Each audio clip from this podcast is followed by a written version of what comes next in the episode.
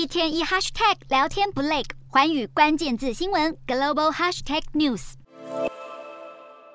天都还没亮，法国总统马克宏和第一夫人碧姬搭机抵达华府，要展开国事访问。美国派出副国务卿雪曼接机，并且奏起法国国歌。马克宏是美国总统拜登上任后第一位邀请来访的国家领袖，别具意义。去年白宫宣布与澳洲和英国达成核动力潜舰协议后，损害到法国与澳洲原有的合约，让法国火大召回法国驻美大使。但在面对共同的威胁，俄罗斯和中国，外界预计拜登与马克宏会展现美法之间的团结。不过，欧洲大炮马克宏可是有备而来，会谈内容将触及美国具重大里程碑的气候行动计划——降低通膨法，因为这项法律涵盖对电动车、电池和再生能源计划的大量补贴，条件是必须在美国制造。这项措施引发欧洲不满，认为相关补贴具有歧视性，尤其是针对欧盟的汽车制造商。这场国事访问，美国势必会礼数周到，给足马克宏满满的面子。